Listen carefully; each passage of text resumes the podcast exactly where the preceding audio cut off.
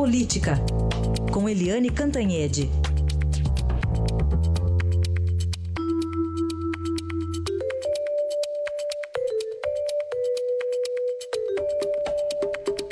E hoje, previsão de dia agitado nos três poderes: executivo, legislativo e judiciário. Todo mundo trabalhando numa quinta-feira, né, Eliane? Bom dia. Bom dia, Heisen. Bom dia, ouvintes. Essa reta final aí do ano né, tá mobilizando todo mundo, todo mundo sendo obrigado a trabalhar. E isso vale para os três poderes. O presidente Michel Temer, que ontem, aliás, recebeu até o presidente do TSE, Tribunal Superior Eleitoral, ministro do Supremo Tribunal Federal, Gilmar Mendes. O presidente Michel Temer está fazendo das tripas coração para aprovar a reforma da Previdência. Teve reuniões é, lá no Palácio do Jaburu, está é, tá falando com Deus e todo mundo e está, inclusive, ali é, abrindo os cofres, né? Abrindo os cofres até para as é, forças sindicais. E um, também no Supremo é, você tem bastante movimentação, porque reta final de votação, julgamentos no Supremo também tem muita pressão. Né? Ontem estava um é, grande preparativo para a votação de hoje sobre a possibilidade ou não da Polícia Federal fechar acordos de delação deliada, é, de, premiada. Inclusive tem acordos que estão aguardando, né, delações que já foram feitas e tal, e estão aguardando essa decisão do Supremo. Exemplo, o Marcos Valério, que foi pivô do mensalão e que agora está querendo fazer delação premiada no Petrolão.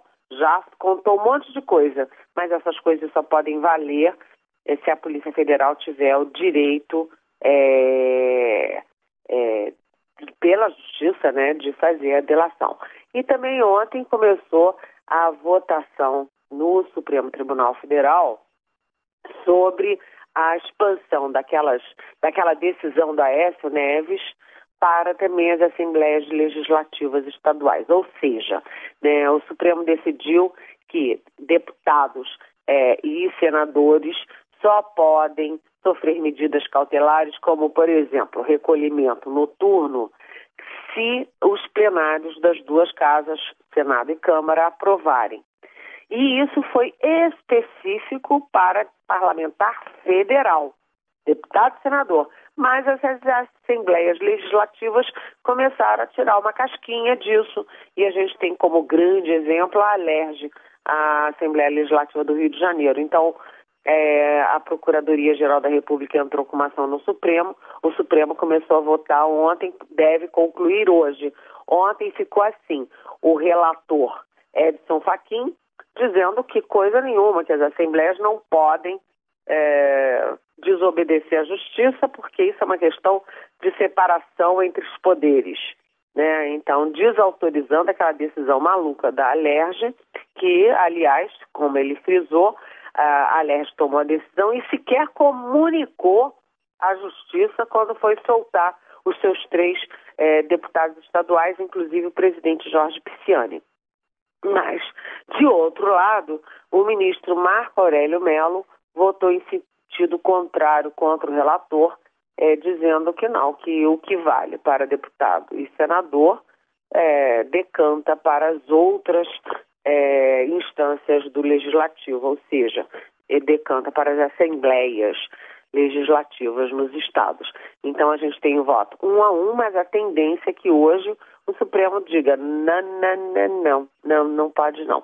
E o legislativo está aí é, enfronhado aí com o executivo na nessa intensa negociação da reforma da Previdência, mas além disso continua votando outras coisas e dando mais umas mordidas na, no pobre é, Tesouro Nacional, né?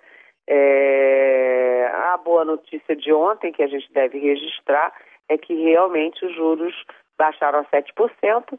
Isso é histórico, né, Heisen? 7% uhum. de juros foi uma, uma marca histórica nos juros brasileiros. E como todo mundo tem seu créditozinho, tem sua comprinha, as grandes empresas vivem de financiamentos, a questão dos juros é fundamental para a retomada da economia. Foi uma boa notícia. Certamente. É, e a, a, gente tem que esperar ainda a ata né, do Copom, sai semana que vem, mas aquele comunicado, né, Eliane, porque muita gente esperava aí que ó, ia chegar ao 7 e parar por aí, o comunicado dá a entender que pode baixar mais ainda para mais 50 pontos, como eles dizem, para o ano que vem. Exatamente, pode é. continuar baixando. E já foi a décima queda seguida né? Isso tudo é porque a inflação está baixa. Então você tem um ambiente de inflação baixa, logo os juros estão baixos, logo as aplicações financeiras começam a render menos, logo as pessoas tendem a gastar mais. Isso tudo esquenta a economia e a gente torce para isso, para principalmente recuperar emprego e renda das famílias. Muito bem. Para encerrar, Eliane, o que dizer da decepção do deputado Tiririca com a política? Ele vai deixar a política? Olha, Heisen, eu sabia que você ia me perguntar isso. Eu tinha é. certeza que você ia me perguntar isso. Porque é, realmente o Tiririca, ele é, ele é uma simbologia nele mesmo, né?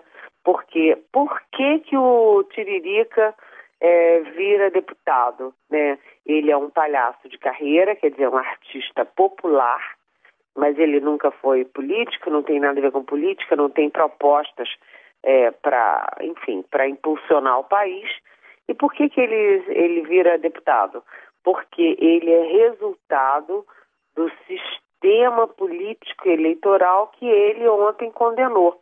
Né? Ele condenou o sistema que elegeu ele. Em 2010, quando ele foi eleito pela primeira vez, ele foi o deputado mais votado do país, com 1 milhão e 300 mil votos. Na eleição seguinte, de 2014, ele teve 1 milhão de votos e foi o segundo deputado mais votado do país. O que, que as pessoas estavam dizendo com isso? Estavam dizendo um não à política. O voto no Tiririca é um voto contra a política. E o discurso dele ontem, que eu né, apelidei de Oi Tchau, porque foi o primeiro discurso em sete anos. Então foi o primeiro e último discurso, o Oi Tchau do Tiririca foi justamente no dia em que saiu o Datafolha é, dizendo que é, a rejeição ao Congresso é recorde, é a maior do, da história e é de 60% de ruim e péssimo para a atuação dos parlamentares. E aí vai lá o Tiririca na tribuna e diz exatamente isso, que está decepcionado com a política, que está decepcionado com muitos dos colegas, que ele pode andar de nariz erguido por aí, mas que os colegas, muito colega não pode não. E que ele sabe de muita coisa, mas que ele não vai contar nada não, e aí ele diz que está desencantado, desiludido e diz que tem muita coisa feia lá dentro. A gente acredita que tem mesmo, né?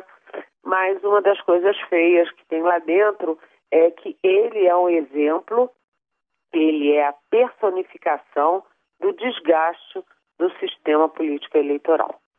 Certamente, no mínimo vale aí uma reflexão. Eliane, obrigado e até amanhã. Até amanhã, bom dia.